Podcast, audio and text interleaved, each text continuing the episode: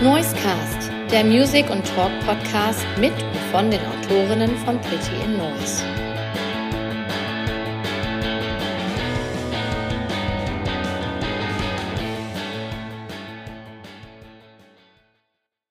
Herzlich willkommen zurück beim Pretty in Noise Podcast, dem Noisecast. Ich begrüße alle unsere Fans. Schön, dass ihr wieder dabei seid. Und auch heute habe ich wieder einen ganz wunderbaren Gast, nämlich den Singer-Songwriter Gregor McEwen. Ewan. Gregor McEwen. Ich mache Direkt verbessert. direkt, direkt verbessert. Ach, das ist ein Klassiker. Ist ein Klassiker.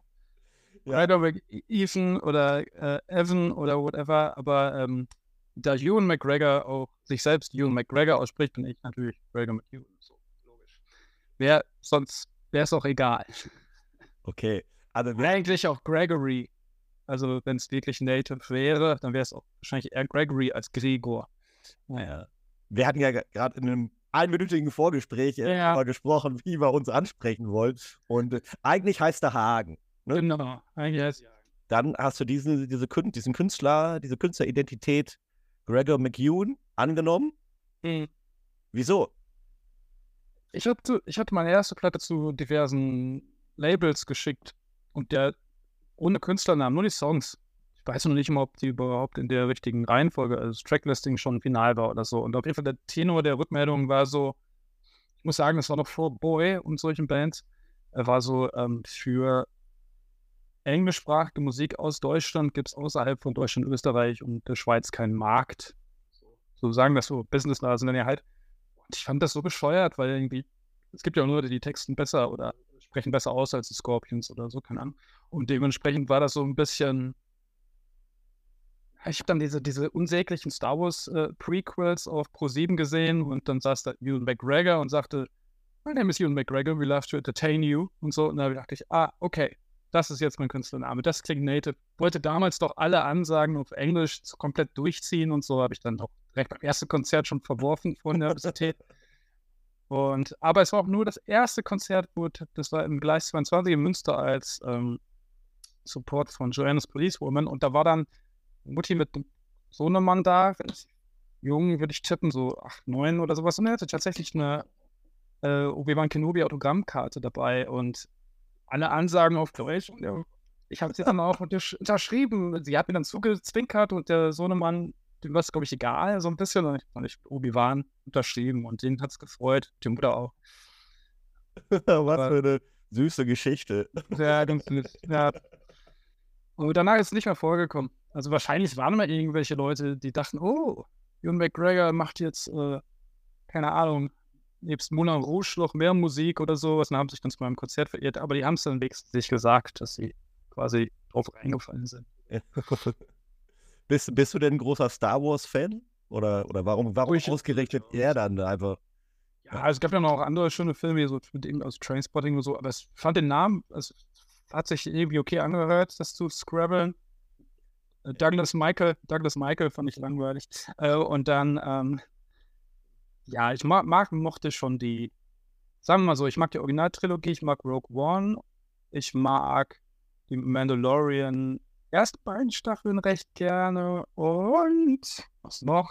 Glaube, der wird schon auf, so, also Ja, ist krass, ne? Also wenn man sich mal wirklich überlegt, wie viel Material Star Wars produziert hat und wie Mhm. wenig man dann doch nur gut findet. ja, Also die Original drei Filme, da bin ich bei dir und Rogue One, den fand ich, den fand ich ganz hervorragend. Und äh, die Mandalorian-Serie habe ich noch gar nicht gesehen, weil äh, ich bin nicht mehr so heiß drauf. Ja, das ist so viel Zwick. Ja, ich, ich, ich fand aber, obwohl alle immer den Film branden, ich fand, ich fand am besten tatsächlich von diesen Sequels, fand ich den Last Jedi, weil er sich wenigstens was getraut hat, ein bisschen anders zu sein, nicht nur irgendwie Copy-Paste zu drücken und so.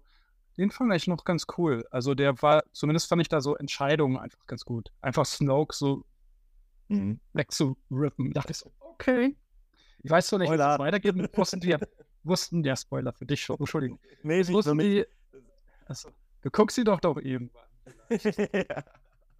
Aber es war doch, da wusste auch keiner, warum, also wie die jetzt weitermachen sollen, wussten ja selbst nicht, warum man die Entscheidung getroffen hat, aber ich dachte so, ja, das ist konsequent wenigstens mal irgendwas anderes gemacht als vorher nur so einen größeren Todesstern und äh, die, die, das Imperium heißt jetzt, heißt jetzt halt, äh, wie heißt das nochmal? Ich weiß das gar nicht. Last Order? Ne, wie ist es denn? First Order.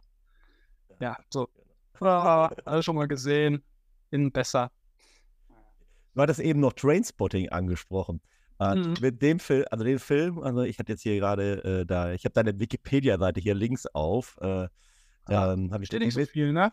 wir sind nicht, oh, ist okay, ist reicht für mich erstmal für ein paar Anhaltspunkte. Äh, Aber- wir sind vom Alter nicht so weit äh, voneinander entfernt. Du hast wahrscheinlich Trainspotting auch in sehr jungen Jahren das allererste Mal gesehen. Ja, ich glaube, ich habe auch ehrlich gesagt, ah, ich bin mir gar nicht so sicher, ob ich den nicht so. Es gab so ein paar Filme, die habe ich so nachgeguckt, als ich dann irgendwie so mit, mit Britpop und so ein Zeugs befasst habe und so. Und dann habe ich so Quadrophenia und Trainspotting habe ich dann irgendwie später erst geguckt, glaube ich. Also, ich weiß, dir gar nicht mehr sagen, weil ich den gesehen habe. Ich, ich habe ihn, weiß ich nicht, ich muss so 14, 15 irgendwie so gewesen sein, da habe ich den gesehen. Ich habe den vor einem Jahr, vor ein, zwei Jahren, lief der dann irgendwie ZDF Neo nachts oder so und dann, ach, Mhm. den fandst du ja gut, hast du dir nie wieder nochmal angeguckt und da habe ich ihn mir nochmal angeguckt und der hat mich fertig gemacht. Ich, ich hatte den so positiv in Erinnerung. Er ist auch super, der Film. Aber Mhm. ey, diese Szene mit dem, mit dem Baby im Bett, das wusste, so, ich, ja, nicht mehr. ja. das wusste ich nicht mehr. Ah, Boah, ey. Naja. Ja, ja, so ist das. Aber das, ja, das ist häufiger, wenn man so ältere Filme dann auspackt. Ich hatte letztens, ich hatte letztens, ähm, kennst du den Denis Villeneuve, den Filmemacher? Der hat halt ähm, Rival und äh, jetzt dieses Dune, also die, die hoffentlich jetzt besseren, also der erste Teil ist es auf jeden Fall und äh, Blade Runner 2049 und so, äh, Prisoners.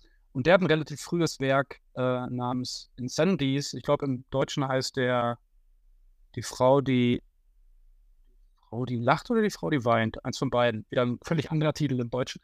Und ähm, der, der hat mich, der hat mich zuletzt richtig fertig gemacht. Das ist so, das spoilere ich jetzt nicht. Also jemand, kleiner Filmtipp, wenn man Bock hat, einen frühen Danny Villeneuve-Film zu sehen, weil ich immer ganz interessant finde, wenn so tolle Regisseure wie auch Nolan oder so, wie deren Frühwerke sind, wo die noch kein großes Budget und die Hollywood-Stars und so am Start hatten. Und der ist Hammer. Ja. Okay, wollen wir ja eigentlich über Musik reden? Wir reden jetzt einfach Okay. Filmen. Ja. Aber äh, ist doch mal ein netter Einstieg. Ähm, Ja, mal, den Film merke ich mir, ich kenne ihn nicht. Ähm, ich habe aber den, den, den, neuen Blade Runner, den fand ich super. Ja. Und den neuen Dune, den habe ich nicht gesehen. Noch nicht. Ich guck mir die dann an, wenn die beide. Also wenn du, ein kleiner Tipp für dich, jetzt so als Filmnerd, da Mhm. merkst du ja schon bei dich ein bisschen, also ich glaube, we- wenn man das größte Seherlebnis und auch Hörerlebnis haben möchte, müsste man, du Blade Runner hast du ja schon gesehen und dann schau dir vorher nochmal Arrival an, weil ich glaube, dass er die beiden Filme machen musste, um Dune so hinzubekommen, wie er jetzt ist oder war, zumindest der erste Teil. So.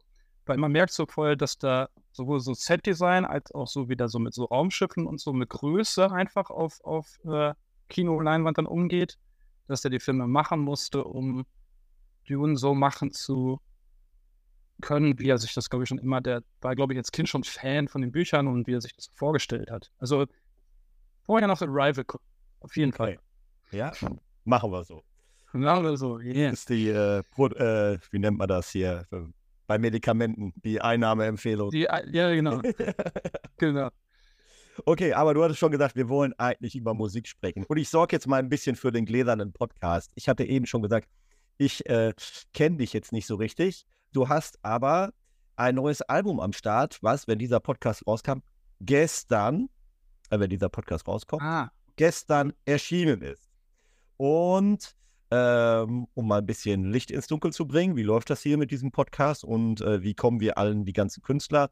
Wir haben so eine ganze Menge an Pressemails, die bei uns ankommen und Anfragen und so weiter. Und da ist deine Anfrage, du schreibst die alle selber, du bist selber mit den Blogs und so in achso.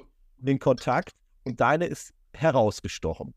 Und zwar, weil du schreibst ein bisschen so Geschichte, was alles schlecht lief in den letzten Jahren und äh, du dich jetzt in die Selbsttherapie begeben hast und du bezeichnest dein neues Album als Selbsttherapiewerk. Und dann dachte ich, dem Jan möchte ich helfen. Ich biete ihm hier die Therapiesetzung im Rahmen des Podcasts an. okay, gut. Aber man merkt schon, mir geht es wieder besser. Ne? Ähm, Also kurz, ich muss dazu sagen, also ich mache die Promo nicht ganz alleine, das teilen wir uns auf. Also mit Listen Records ist so ein Label Slash, für mich dann Promo-Agentur auch, die machen das auch mit die Lady Store. Aber wie das so ist bei Promo, ne? Viel hilft viel und alle, die Kontakte haben, schreiben halt fleißig E-Mails. Und das kurz, nicht, dass es nachher heißt, ja, der große Selbstvermarkter bin ich gerne. Man macht ja heutzutage gerade als Solo-Act eh alles, immer muss ich alles alleine machen. So. Aber ähm, ähm, das dazu. Und ja, cool. Also das war, wenn es rausgestochen hat, ist natürlich schön, auch wenn das Thema dann nicht so dolle war, ähm, warum es rausgestochen ist. Aber ähm, ja, es war letztendlich die Covid-Zeit, so die mich da zu dem Album jetzt so ein bisschen gebracht hat, weil das war also auch einfach hart. Also ich bin noch zusätzlich zu meiner Musiker, zu meinem Musiker-Dasein bin ich noch Agent, also buche Konzerte und das war natürlich Worst Case, so, also keine Konzerte spielen und äh, die Konzerte, die man dann mal irgendwann für auch andere KünstlerInnen gebucht hat, dann fünfmal verschieben, so ungefähr. War schon sehr frustrierende Zeit, muss ich sagen. War einfach nichts blieb halt nichts. Verschiebst halt Release-Termine, verschiebst Konzerte, verschiebst dein Leben und irgendwie hoffst halt die ganze Zeit, dass du mal endlich geimpft wirst oder irgendwie es wieder Lockerungen gibt oder so. Und dann kriegst du halt natürlich als Konzertagent diese ganzen Flickenteppiche in den anderen Bundesländern noch viel, viel intensiver mit, mit Verordnungen, mit, ähm, mit irgendwie Hilfen, die dort geflossen sind, fest wie ein Grundeinkommen und woanders gar nicht und die Leute dann sogar irgendwie noch ihr, ihr Geld abgeben mussten, weil sie harzen oder so. Echt, also ich fand es halt krass. Also ich fand es so richtig einschneidend, zumindest für meinen Lebensentwurf. So, der war dann auf einmal so, ja, ist sich immer dafür gefeiert. Cool, zwei kulturelle Standbeine und auf einmal sind so beide total off. So. Und wenn dann noch parallel, und das ist halt in dem Album auch viel, so ziemlich viel Mist passiert mit irgendwelchen Despoten oder Clowns, wie ich sie mal nennen, oder, oder, oder halt äh, politische EntscheidungsträgerInnen, dann äh, geschieht so ein Album. Das ist ja ein Music and Talk Podcast hier und wir spielen auch zwischendurch ja. immer Musik. Wenn okay. du jetzt eine Nummer von dem Album so als repräsentativ rauspicken müsstest, welche, welche wäre das? Also für das, was wir jetzt gerade besprochen haben, also ich finde, das ist ein bisschen zweigeteilt. Es gibt so, es gibt Liebeslieder und es gibt, also wie immer bei mir wahrscheinlich, es gibt immer Liebeslieder, Songwriter-Typ halt ist irgendwie classy. Und es gibt halt äh, diese, sage ich mal, gesellschaftskritischen, latent politischen. Dann ist es, glaube ich, The End. Also der letzte Out ist so der letzte so eine Platte. Aha, witzig. Ähm, und der ist es, glaube ich. Der, okay. der da zumindest für das jetzt steht. Okay, dann ne nehmen wir den doch einfach mal zu Beginn und äh, hören uns danach. Hören The End zu Beginn, sehr schön. Gegen den Norm. Hagen oder Gregor. Mhm. Ich hatte ja eben schon gesagt, ich, also du bist mir bis jetzt noch nicht untergekommen. Deinen Namen habe ich schon hier und da mal gelesen, aber ich war noch nicht auf einem Konzert von dir, obwohl du äh, scheinbar tausend Konzerte schon gespielt hast. Ich weiß nicht, wie viele Konzerte hast du schon gespielt? Führst du Buch? Hm, ja, irgendwo schon, aber es ist halt, da sind dann auch manche Wohnzimmer-Privatgeschichten dabei und so ganz genau kann ich nicht sagen. Ich hatte vorher noch eine Band, haben auch natürlich ein paar Konzerte abgespielt, aber ich glaube, als Gregor Gregory. Ähm, also 300 müssten es bald sein. So die Ecke. Ich glaube ungefähr da. Dann habe ich mich jetzt so versucht zu informieren vorher, habe hier ja. mal in deinen Wikipedia-Artikel geschaut, da hast du gesagt, ja, da steht ja nicht so viel drin. Ja, ich äh, bin einer der wenigen Künstler, die den nicht selbst schreiben. Deswegen wollte ich gerade mal fragen. Ist, äh, ist dir eigentlich ganz bewusst, du weißt ganz genau, was da drin steht. Also manche Leute wissen auch gar nicht, was da drin steht. Das kommt ja auch ich, vor. Ich weiß nicht, ob da jetzt, also ich weiß grob, was da drin steht, weil ich mal irgendwie, irgendwie mal gucke, ob irgendjemand mal die Diskografie updatet, so. Ich denke mir so, mal gucken, ob das irgendwie jemand interessiert, dass er da mal eine neue Platte oder sowas reinpackt, die gerade, oder eine Single oder so, was erschienen ist. Aber ansonsten weiß ich nur, dass da auch, glaube ich, irgendwas mit dem ersten Konzert steht und mit hier Roxette oder so. Und genau. Halt. Roxette, war das dein allererster äh, Konzertbesuch oder wie, wie kommt das dahin? Nee, das kommt da in, weil, warum steht das? In welchem Zusammenhang steht es da nochmal? Ist das da ja, gerade offen? Ja, also du nahmst bis zu deinem 19. Lebensjahr Unterricht in der Musikschule, inspiriert durch ein Konzert der Popgruppe ah. Ja. Hast du eigene Kompositionen und Texte? Ich habe halt vorher, ich habe äh, Gitarrenunterricht hatte ich an der städtischen Musikschule in meinem Heimatdorf Haltern am See. und damals noch Haltern, glaube ich. Mhm. Haben sich dann umbenannt, um ein paar Touristen abgreifen zu können. und ähm, da hatte ich noch so richtig klassisch Konzertgitarre quasi mit Fußbank und Notenständer und dann so Zupfen und so vereinfacht, dass ich irgendwelche Beethoven-Mozart-Dinger danach spielen, so sehr vereinfacht. Und ähm, dann habe ich irgendwann auf MTV dieses äh, MTV Unplugged gesehen. Ja, gab ja diese Reihe da mit Nirvana und so kennt man ja. Auf jeden Fall gab es da, ich glaube, das muss 94, 95 gewesen sein, so die Ecke ein Unplugged mit Roxette und ich fand Per Gessel so cool und ich fand das so diese Songs dann auch noch viel, viel stärker als die der 80er-Produktion, die kennen wir ja alle mit diesen den komischen Drum-Sounds und Synthes und so. Und fand das halt, wollte ich dann halt auch unbedingt das machen, was er da macht, also Akkorde schrammeln. Und bin halt zu meinem Gitarrenlehrer und gesagt, nein, ich brauche eine Western-Gitarre und ich möchte nicht mehr Fußbank, ich möchte so per Gessel da. So, und dann habe ich angefangen, auch Songs zu schreiben und so. Und das war letztendlich tatsächlich der Impuls. Und ich meine, das können die Schweden halt auch gute gute Popsongs schreiben. Oh ja, oh ja. Ich glaube, kein Land kann das so gut wie, wie also was die an äh, da rausbringen an Bands, das ist schon Wahnsinn. Aber äh, du warst auch auf dem Konzert bei Roxette mal? Ich war auch schon mal auf dem Konzert, ja. Das, boah, aber auch klar. Ich glaube, wenn dann maximal zweimal, war ich einmal. Ich kann mich an Düsseldorf erinnern. Ich glaube, ich war einmal auf dem Konzert. Das war dann halt eher so, damals habe ich noch CDs gekauft. Ja. Da hat man mal die Alben gekauft. Aber das ging dann auch sehr schnell vorbei. Ich habe dann sehr schnell Oasis für mich entdeckt und eher so die, die Noel B-Seiten, sage ich jetzt mal, oder Blur, auch Pulp und also die ganze Britpop-Phase ging dann los.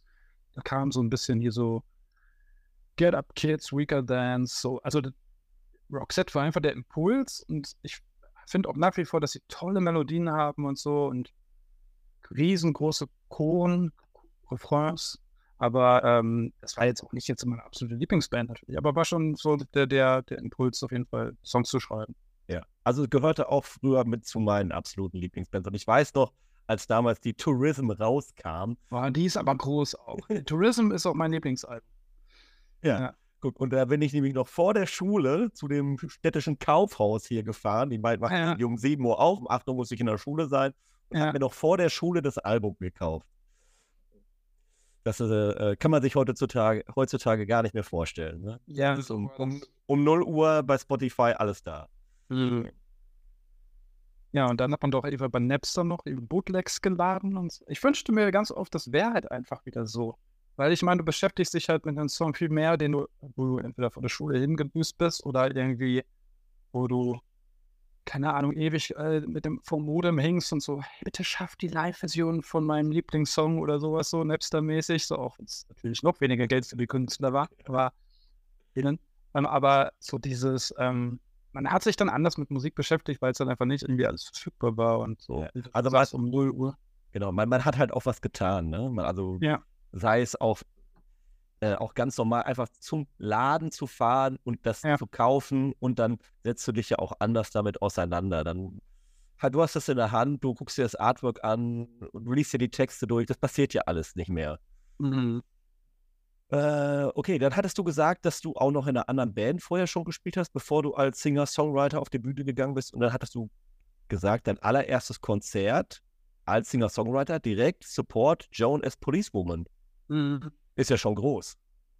Ja, ja, ich, das war, ich glaube, sie war damals auch ziemlich am Anfang. Also es war halt, wir gehen ins Gleis 22, 300 Leute oder so. Es war, war auch ausverkauft, aber es war schon auch, ich kann mich auch an nichts mehr erinnern. Ich weiß, dass ich da relativ gut durchgekommen bin, aber mir ging ordentlich die Düse. Also so von wegen mittlerweile, also wenn man jetzt, das ist Werbung für meine Konzerte zu machen, also wenn man da hingehen möchte, es ist schon so, dass ich mittlerweile auch durch einen Abend führen kann, sage ich jetzt mal. Muss man ja auch können, wenn man so alleine auf der Bühne steht. Also nicht nur Songs spielen, sondern auch mal ein bisschen quatschen oder irgendwie Leute mit reinholen. Aber da damals war da noch nicht dran zu denken. Also ich habe mich da, ich habe wahrscheinlich maximal gesagt, der nächste Song heißt bla bla bla und habe den Song gespielt und war super nervös. Okay. Aber es hat funktioniert und Gleich war es auch ganz gut, direkt so eine ausverkaufte Show ins kalte Wasser und eigentlich ja auch ein Laden mit einem gewissen Standing so. Also ist doch immer vorne in den ganzen Intropols das Gleis oder Intropols gibt es ja gar nicht mehr. Wer ist das mittlerweile? Gibt es sowas überhaupt noch? Die, die, aber die Intro gibt es ja nicht mehr. Diffus. Pretty Noise Poll, Entschuldigung. Ja, auf Platz 1. Das ist doch irgendeine Leipziger Location wahrscheinlich. ja, also unser, unser äh, Chef, der sitzt in Leipzig, ich selbst äh, sitze in, in Bad, äh, Bad Oeynhausen, wenn du. Bad Oeynhausen. Hat doch irgendwas mit meinem Fußballverein zu tun. Ist dann, hat der Tönnies da nicht äh, irgendwas? Ah. Mm, nee, aber ist nicht, ist, ist nicht weit von hier zumindest. Ist nicht weit dahin, ja. Das war, das also ich, um mich zu outen, ich bin Schalke-Fan und ähm, das habe ich mir jetzt gedacht.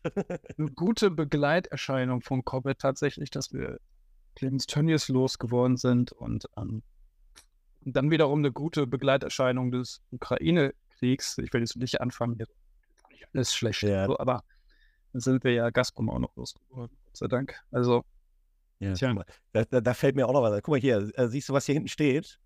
Zeigt er gerade drauf. Siehst du das hier? Zufällig steht da eine Platte.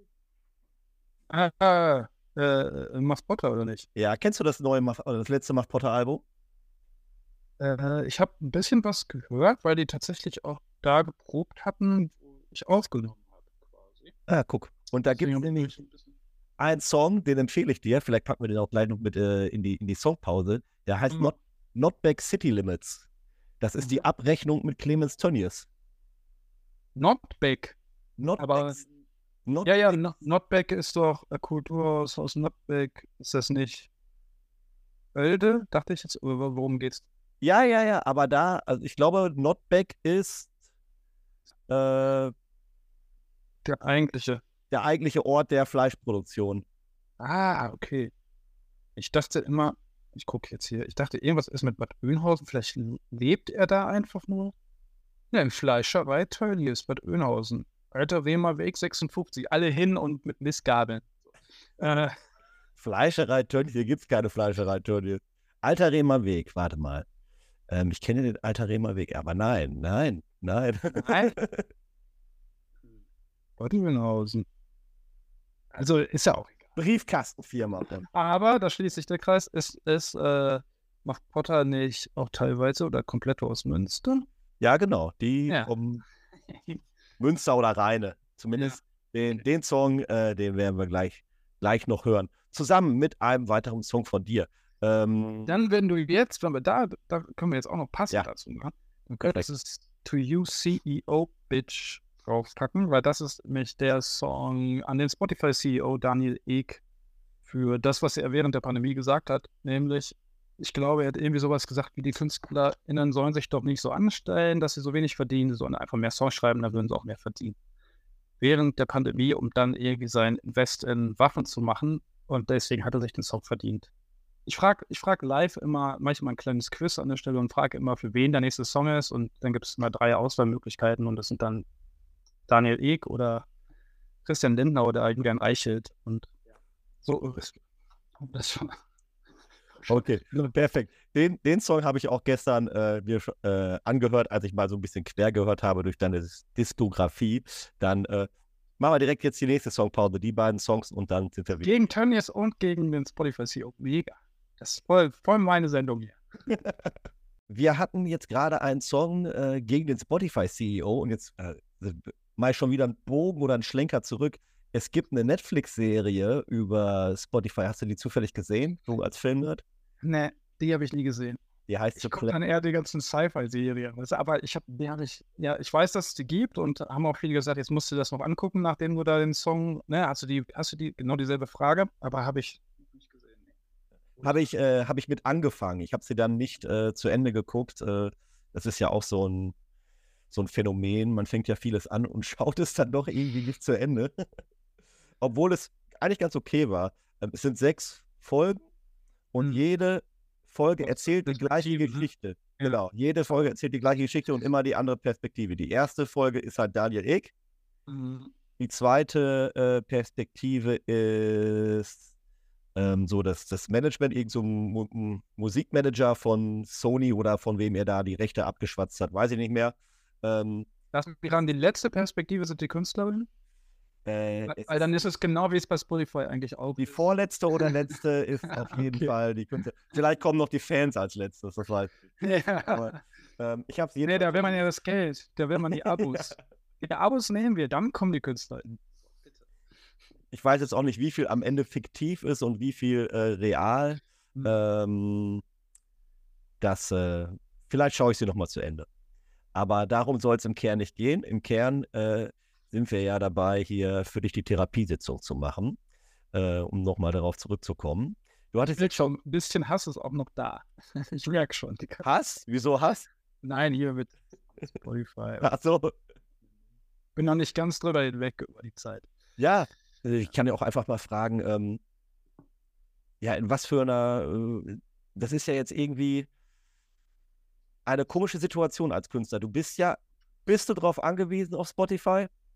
Hm, Ich, also, wenn man mal wirklich Spotify Real Talk, ich bin jetzt auch nicht total anti, ne? Also es gibt ja auch positive Sachen. Also wenn ich mir, also zum Beispiel, ich weiß nicht, ob es immer noch so ist, aber ich habe mich eine Zeit lang gewundert, ähm, zum, das Subrosa in Dortmund, liebe Grüße an Cornel und Simon, wenn sie zuhören sollten, die führen immer so eine Liste, ähm, warum die Leute gekommen sind. Und früher, keine Ahnung, in den 2000, in den Nullerjahren oder so, da war das sowas wie Kolibri oder ne, da ist das Heinz-Magazin oder wegen Facebook oder wegen der Plakate oder das Monatsprogramm, das sagen die dann am Einlass. Und da kriegst du nachher als Künstlerin, kriegst du dann halt quasi das so ausgehändigt und kannst du so ein bisschen mal sehen, was läuft denn hier oder allgemein bei mir oder auch allgemein jetzt in der Zeit, in der man sich befindet. Und dann war das halt, Spotify so los, war das dann irgendwie so von wegen, ja, wegen Spotify bin ich da. Und ich habe das immer nie gecheckt. Ich dachte halt die haben mich auf irgendeiner Playlist entdeckt oder so. Aber du kannst halt Spotify, ich glaube mit Songkick ist so eine Live-Konzerte-App, so ähnlich wie Bands in Town oder so, kannst du das halt synken und dann kriegen die Leute, wenn sie dich es hören oder auf irgendeiner Playlist ist oder so, kriegen die halt Bescheid, spielt in deiner Stadt. Und zu dem Jahr auf der Tour, ich glaube, das war 2018 oder so, kamen super viele wegen Spotify, was dann wiederum, naja, die kaufen dann ein Konzertticket.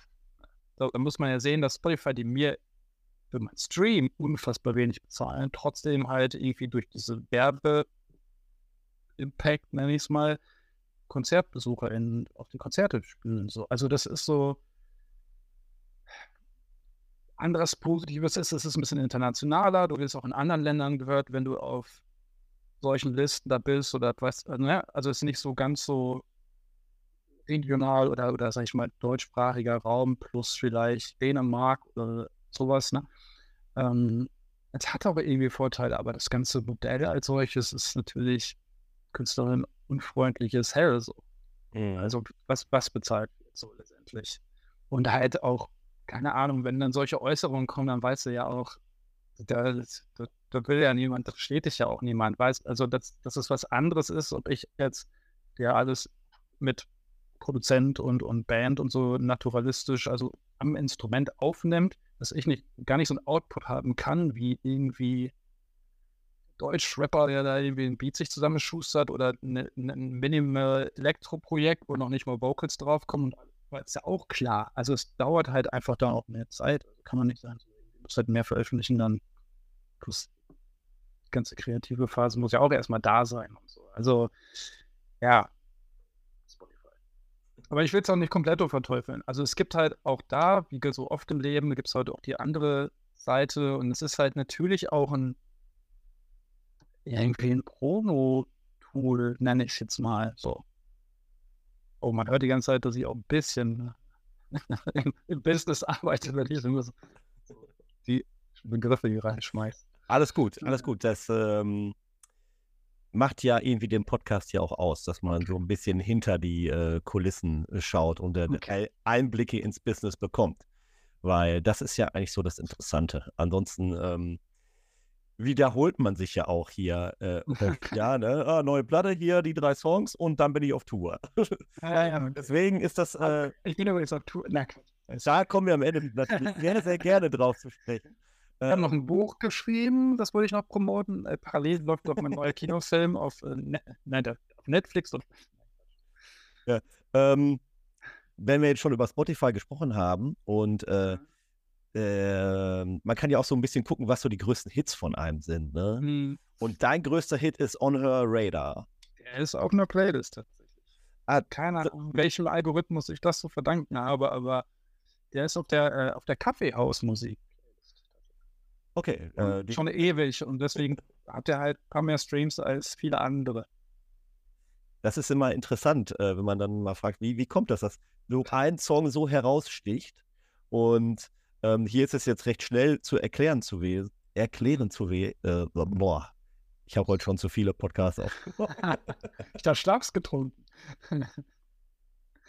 äh, und ähm, manchmal höre ich auch von Leuten so, ja, ähm, wusste ich auch nicht, bis ich dann rausgefunden habe, irgendjemand hat bei TikTok den ja. irgendwo hinten drauf gemacht und also ja. hat durch, durch TikTok so ein Eigenleben bekommen. Es ist schon strange, dass wir in so einer Zeit leben, wo das so ein Eigenleben annehmen kann, ne?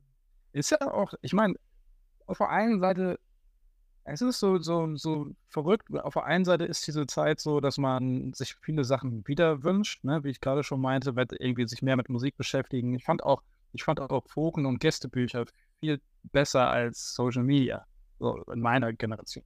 Andererseits ist es auch so einfach wie noch nie, oder so einfach will ich gar nicht sagen, so, ähm, also man kann sich einfach unglaublich gut auch selbst vermarkten mittlerweile. Also du kannst selber, du kannst selber komplett, wo du damals angewiesen warst auf Infrastruktur, mit Label, mit, mit Vertrieben und so weiter, die ganzen physischen Vertriebswege und so.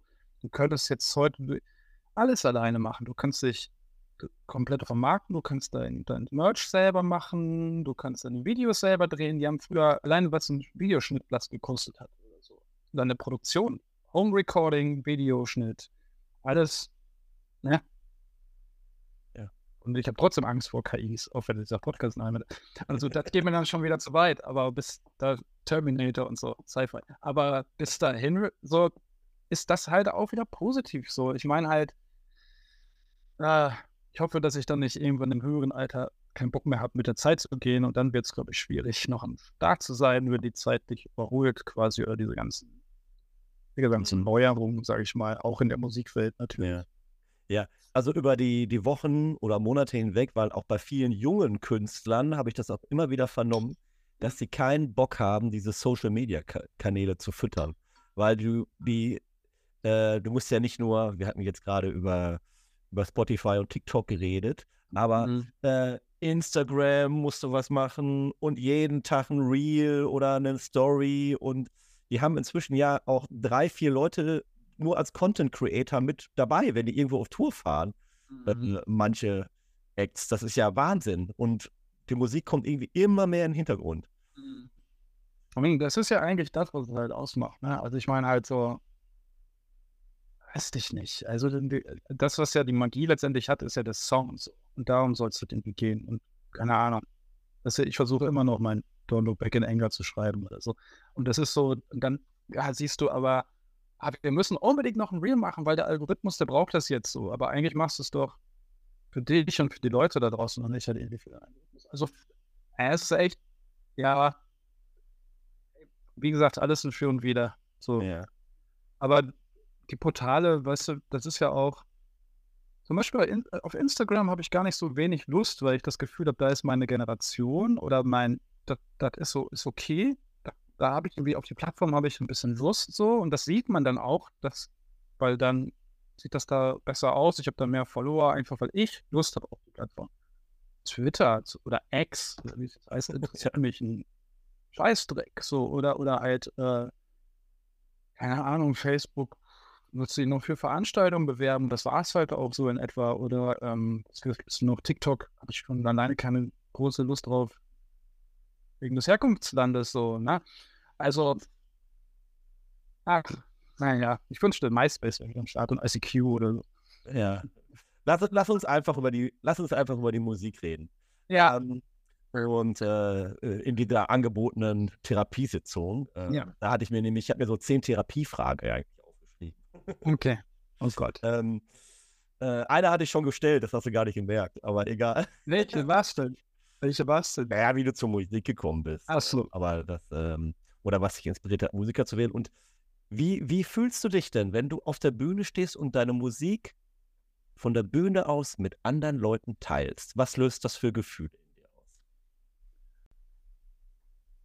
Kommt voll auf den Moment des Konzertes an. Also erstmal ist es so, erstmal brauche ich so, ich brauche erstmal erst einen Applaus. Also eigentlich das Tolle an Konzerten ist, dass es halt ein totales Miteinander ist. Und deswegen ist das ja auch das, was während dieser Zeit, um darauf nochmal zurückzukommen, ja nicht ersetzt werden konnte durch Streaming-Ideen oder Autokino-Konzerte oder was weiß ich. Nämlich, das ist ja, das, dass du es, also dass das ja erlebt werden muss und zusammen erlebt werden muss. Also Publikum in der, im Zusammenspiel mit KünstlerInnen. So. Und ähm, bei mir ist es so, dass ich mich einfach total entspanne oder irgendwie auch mehr in der Musik bin. Je, mehr, je wärmer oder je lauter oder je besser, wie auch immer man, ne, ist ja subjektiv, ähm, der erste Applaus ist und das wahrgenommen wird und ich das Gefühl habe, dass die Leute dabei sind und auch mal über einen schlechten Witz lachen und so, weil ich dann das Gefühl habe, heute kann ich machen, wie ich bin. So, und dann wird es halt das bessere Konzert und dann fühle ich mich auch wohler. Und deswegen ist es halt, ja, das ist, dann macht's Bock. und wenn das halt irgendwie, woran auch immer das liegen kann, ne, dass du denkst, so beim Autokonzert gleich fängt es an zu plästern, die armen Leute da oder, ähm, oder die, weiß ich nicht, die, die Monitorsituation ist nicht so gut. Es gibt so viele Kleinigkeiten, die das, die das einfach die mich auch schwächer machen. Also, oder jemand gähnt, weißt du, oder jemand geht und ich denke so, der geht jetzt, weil er es scheiße findet und in Wirklichkeit muss er einfach nur dringend auf Toilette und kommt irgendwie nach dem nächsten Song wieder oder so. Es gibt so, äh, das ist ja das Tolle an Konzerten, dass das, das alles einen Einfluss auf die Darbietung hat. So. Du hast jetzt, also wir haben jetzt über den Prozess gesprochen, wenn man auf der Bühne steht und seine Lieder darbietet, wie ist denn das mit dem Songschreiben? Hat das Songschreiben für dich auch äh, so etwas, dass du da was Therapeutisches rausziehen kannst? Ja, total. Also das ist, für mich ist das der beste.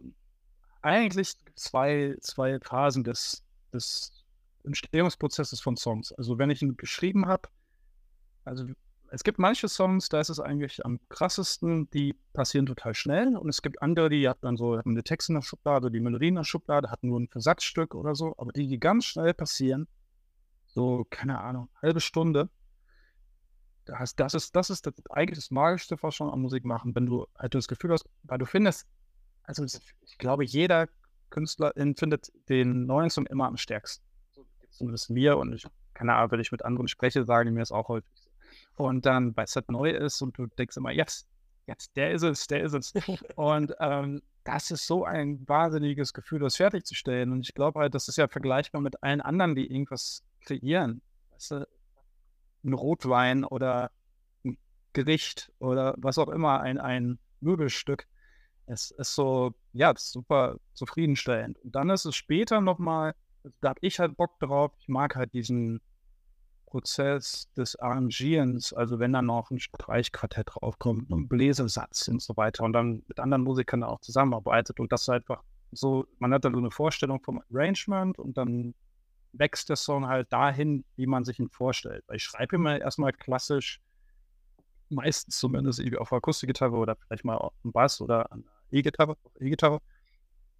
Aber dann, wenn dann so, bis er dann da ist, dann fällt es auch total. Dann ha hasse ich fast schon sowas wie Mastern, weil das für mich schon fertig so. So viel passiert dann auch nicht mehr und ich habe die Songs ja ewig schon 12.000 Mal gehört so. Und wenn dann noch die Testpressungen von einer Platte oder sowas kommen und ich die dann noch vier, fünf Testpressungen nochmal hören muss, ob alles in Ordnung ist, ah, dann nochmal Videos schneiden und da ist dann auch wieder der Song drauf, dann habe ich es auch oft genug gehört. Aber da die beiden Phasen, sage ich mal, die so in der Regel auf der Akustikgitarre fertig schreiben, den kompletten Song, dass man das Gefühl hat, okay, der funktioniert jetzt so für mich und ist, fertig. Und halt das fertige Arrangement oder das Wachsen des Arrangements und das ist das Größte eigentlich, also für mich beim Songschreiben. Oder beim Musikmachen eigentlich. Also mit Live-Spielen natürlich, wie kommt es dann auch an und so. Aber das ist so, eigentlich ist es das, was wirklich die Therapie ist. Ich glaube auch, dass ich deshalb, das von wegen Selbsttherapie-Album so. Wenn ich das nicht gemacht hätte, wäre ich viel schlechter drauf gewesen als halt. Also das musste dann halt einfach raus. Im Endeffekt war, war das Songschreiben für mich die Couch. Du hattest auch in deiner Mail geschrieben, dass ähm, so ein Kulturstipendium konntest du ergattern. Mhm. Ähm, wie läuft das? Kannst du vielleicht da mal was kurz zu erzählen? Also das, da kann ich auch zu erzählen, dass Olaf Scholz Besucher so völlig an mir vorbeigeflogen ist, weil ich hatte halt das Problem, um einmal zu sehen, was es da für Einzel, also damit die HörerInnen von eurem Podcast mal mitbekommen, was es da für äh, Einzelfälle auch gab. Also ich bin, habe halt noch den Konzertbooking-Job und bin darüber halt versichert und der ist natürlich auch in Kurzarbeit gegangen. Also die Konzertbranche war ja auch für sehr lange Zeit die äh, betroffen. Ja, darüber war ich versichert und der fand das auch einen guten Entwurf, weil dann bist du halt selbst versichert und ähm, Musik so, dann müsste man in die Künstlersozialkasse gehen, um das mal zu erläutern. Und da ändern sich dann auch die Beiträge immer, je nachdem, wie viel man dann in dem oder dem oder dem Jahr verdient. Und da gibt es immer die Jahre, nennt man auf. Und da gibt es die Jahre, da tourt man. Also ist es immer so wellenförmig. Ja, und auf jeden Fall war es dann halt so, dass die Voraussetzung für fast alle dieser Stipendien die, der, die Mitgliedschaft in der Künstlersozialkasse war. Wer ist dann nicht in der Künstlersozialkasse wegen seines anderen betroffenen Berufs? Ich so. Deswegen war das echt ähm, schwierig. Und das war das einzige Stipendium letztendlich, was dann halt ging, weil man da vom Finanzamt, was auch nochmal ein langer Weg war, ehrlich gesagt, so ein Wisch ergattern konnte, dass man, dass das auch ohne KSK-Mitgliedschaft ging. Und genau. Und dann hatte ich das halt, dieses, hatte ich halt die, ähm, dieses Stipendium und hatte ja die Songs, die eh davon handeln, quasi über diese Zeit und dachte, okay, wenn neue Stadtkultur, Stipendium, so, dann halt das Geld auch wirklich dafür nehmen für genau das Album, was darum geht, quasi. Und deswegen, ja, das ist eigentlich auch ganz witzig, dass das halt wirklich ein Neustadtkultur-Album ist und dann das Neustadtkultur-Logo drauf ist. Ja. Jetzt im, im Nachhinein, also nee, eine andere Frage noch. Du hast ja mhm. bestimmt auch ein bisschen Kontakt zu Künstlern aus anderen Ländern. Bisschen, ja.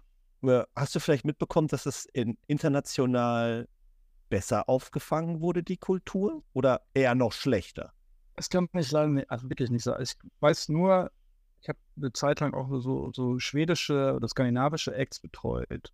Und dass die eigentlich, und deswegen, das ist eigentlich ganz super in Deutschland, dass die eigentlich immer total gerne nach Deutschland kommen, um zu tun, weil wir einfach, ich meine halt wirklich, selbst jetzt in Bad Oeynhausen auch ein Konzertvenue oder wenigstens ein Jugendzentrum oder sowas nennen können. Und das ist halt, jede Stadt hat das, hat irgendwie einen Jutze oder einen AZ oder einen Kulturcafé oder wirklich eine größere städtische Konzertvenue und dann nochmal ne, ein Indie-Club oder so oder eine Partyreihe. Und das ist halt in, in Schweden, ist das zum Beispiel viel, viel weniger. Ich glaube, abseits von Stockholm, Malmö, Göteborg oder so ist da jetzt auch nicht viel Kulturlandschaft oder so. Deshalb kommen auch viele Bands echt gerne rüber. Mhm. Und ich weiß ja, in England ist zum Beispiel der Konzertmarkt, da kannst du ja, wenn du in London spielen willst, dann äh, zahlst du noch dafür, dass du spielen darfst. Ungefähr. Ja. Also ich glaube, Deutschland ist generell, generell wirklich total gut aufgestellt. Und deswegen war das ja vielleicht auch so einschlagend, irgendwie, weil weil da halt auch viele ja dranhängen. Es geht jetzt auch nicht nur um die Künstlerin, ne? Also es habt ja auch genug Gespräche geführt mit irgendwelchen TontechnikerInnen oder mit, mit den Veranstaltern als solches oder dann Plakatierer, Tourmanager und alles, was dazugehört, so. Ja. ja. Kam ja auch immer während der Pandemie, wie groß der Wirtschaftszweig eigentlich ist. Ja. So, ne? Und wie viel da auch in die Steuerkassen geht, so. Ja. Genau. Ja, ich hatte eine, so eine Sache, die ich, ähm, also die Familie meiner Frau, die stammt aus Spanien und da gab es, also das, was es jetzt hier gibt, dieser Kulturpass. Mhm. Das gibt jetzt irgendwie 200 Euro für Jugendliche, äh, die 18 sind, die dir dann für Konzerte, Kino und so weiter äh, ausgeben mhm. können. Und das gab es in Spanien auch. Da gab es für, also da gab es sogar bis für 25, bis 25-Jährige haben die halt auch so 250 Euro bekommen, die die für Konzerte und so weiter ausgeben konnten. Das fand ich eine super Sache. Na gut, wenn sie das jetzt hier regelmäßig... Frankreich glaube ich auch. Ja. Frankreich gab es, hätte ich immer auch mitbekommen, dass es gab. Ich meine halt, solange sie Spotify mit rausnehmen, ist es in Ordnung. Genau. also, aber es gut, macht halt wirklich einen Unterschied, ob du es halt für ein Theaterhaus oder ein Konzerthaus als Konzertkarte dann verwendest oder halt, naja, ich mache jetzt hier, schließe jetzt hier mal alle Streaming-Dienste ab, die man so abschließen kann für meine 200 Euro. Ja. Ähm, ich habe dann, als klar war, dass wir uns hier heute sehen und sprechen, äh, auch mal so ein bisschen quer gehört. Ne? Dann auch wieder mit einfach mal überall mal so ein bisschen draufgeklickt, äh, was es von dir so gibt. Und ähm, ich habe echt einen äh, neuen Lieblingssong gefunden. Mhm. Ähm, vielleicht magst du ein bisschen was dazu erzählen. Halloween-Kostüm. Ähm, ja, der ist, oh, der, also ich habe halt die letzte Platte, vor der die quasi gestern erschienen ist. Ja. Ähm, die handelte von den vier Jahreszeiten und da war es ein Doppel-LP und auf jeder Seite der Platte ist quasi eine Jahreszeit, also viermal vier Songs. Und äh, Halloween Costume ist natürlich vom Herbst. Und da war ganz cool auch im Schreibprozess, dass man sich halt Reize gesetzt hat, so ein bisschen. Also, also natürlich habe, also ich bin eh so relativ multigenre-mäßig, sage ich mal, unterwegs. Also es ist nicht immer nur der melancholische Singer-Songwriter-Song, obwohl das natürlich im Herbst und Winter in, bei der Platte zum Beispiel mehr war. Es gibt dann auch mal einen Brit-Poppy-Song und dann gibt es auch mal einen Dance-Song oder halt irgendwie einen Movie-Score fast schon oder so. Und Halloween-Kostüm wollte ich das so ein bisschen auf die Spitze treiben, weil ich dachte mir so, ich wollte halt, dass sich das bricht. Also so dieser Indie-Folk mit Metal-Anleihen halt einfach. Und deswegen haben wir da zum Schluss noch so ein Tapping, Van Halen-mäßiges Tapping-Solo. Äh, Olli Scholz hier, der ist auch einer Playlist hier fest und flauschig. Der meinte auch, das wäre das Schlagzeug, würde ihn an One von Metallica erinnern, da zum Schluss. Ist wahrscheinlich so. Ähm, genau, und der bricht dann halt gegen Ende des Stückes irgendwie damit. So ein bisschen, so switcht von der einen Welt, sag ich mal, von dieser Folk, Indie-Folk-Welt zum so, so Metal-Anleihen oder so. Und ja, ich, ich finde ich find ihn auch cool, weil ich dachte, am Anfang wollte ich das gar nicht so krass machen. Da war es noch wie Thies, mein Co-Produzent quasi im Studio, der sagte so, ey, komm, wenn dann richtig. Also ich wollte eigentlich nur dieses, ich wollte eigentlich eher ins Elektronische, so wie bei, ähm, wie heißt der Song von Daft Punk, Aerodynamic. Ja, das ist nur dieses Tapping-Solo und so. Ja, ne, dass es so ein bisschen treibt, aber dann haben wir dann wirklich auch die Drums und äh, wirklich alles, alles auf so ein richtig Metal, wenn dann richtig so gemacht. Ja, und ähm, genau, der ist halt auf der Herbstseite, sag ich mal, und genau, logisch Halloween. Aber schon freut mich. Aber ich hoffe, dass es das der Grund ist, dass er dir gefällt, dass es irgendwie so switcht oder, oder allgemein. Also ich, ähm, ich habe mich jetzt gar nicht groß mit den Lyrics beschäftigt, okay. sondern einfach musikalisch hat er mich total angesprochen. Und, ja. Ähm, hat mir gut gefallen. Ich würde sagen, hören wir doch einfach den Halloween Costume und äh, nehmen wir den Daft Punk Song, der da äh, irgendwo Pate stand, noch dazu. Ja, ja super. Hagen, deine neue CD ist gestern erschienen und jetzt geht's bald auf Konzertreise. Es sind recht viele Dates. Warte, ich schaue jetzt gerade noch mal hier in die Mail. Oder, ach Mist, die stehen da gar nicht drin in der. Warte, ich kann es auch öffnen. ich habe noch Tangles geöffnet. Ah, nein, warte, hier, da müsste es stehen. Genau. So. Es geht, ah, da sind noch Daten, die schon waren. ich weiß gar nicht. Ähm, die Platte kommt raus am 1.9. 1.9. Okay, dann heißt das, das heißt, der Podcast kommt am 2.9. raus. Äh, da da war ich schon in Rhein. Da warst du gestern in Rheinberg. Wie war's? Wie war's im Schwarzen Adler super, gestern? Super war's. Hast du das schon mal gespielt? Ich habe das schon mal gespielt, ja. Ist ja. auch ein sehr interessanter Club. Also, ähm, das ist ein Verein, hat dann auch so ein paar Vereinsmitglieder, die man so Volker Pispas und so, die man kennt. Also, ja, ist auf jeden Fall cool. Aber dann bin ich in Bonn. Genau, heute, heute in Bonn. Heute in Bonn, die Rheinbühne. Äh, die anderen äh, Daten, die jetzt hier sind, also wir haben Hannover, wir haben Celle, wir haben Kassel, Hamburg, Bielefeld, Göttingen, Münster, Leipzig, Leck, Nordfriesland, Aachen, Köln, Haltern am See, Karlsruhe, Neunkirchen, Lüneburg, Wien und Rorschach und auch Schur. Rorschach. Der, die machen einen Rorschach-Test mit dir. Ja, wahrscheinlich. Ja. Da gab es auch äh, bei den Watchmen, gab es auch einen. Habe ich auch nur den Film gesehen, nicht die Serie. Ja, äh, bei dem Film. Das war der, wo sie hm? immer das äh, das, ah, ja. Der Tintenfleck immer. Ja, ja. Im Gesicht. Ja, ja. Jedenfalls, diese ganzen Tourdaten finden sich auch in den Show Notes von dieser Folge und sicherlich auch auf ir in irgendeinem Artikel auf Pretty in Noise, da kann man das nachlesen und auch auf allen deinen Kanälen. Du hast eine Webseite, habe ich gesehen. Du bist bei Instagram unterwegs, haben wir eben schon drüber gesprochen. Ähm, die Orte, die du spielst, also die, die ganzen äh, Lokalitäten, kennst du Mhm. die alle oder ist auch irgendwas Neues bei für dich? Äh, warte, ich mach nochmal offen. Äh, Rheinberg war ich. Bonn ist neu. Hannover, ich kenne natürlich den Ort, aber ist neu. Celle war ich sonst immer auf dem Schiff, war ich noch nie in der CD-Kaserne, ist neu. Kassel ist auch neu, weil ich sonst in Hamburg kenne ich, Bielefeld kenne ich, Göttingen kenne ich jeweils schon mehrmals. Münster kenne ich, Leipzig kenne ich jeweils mehrmals. Leck ist neu.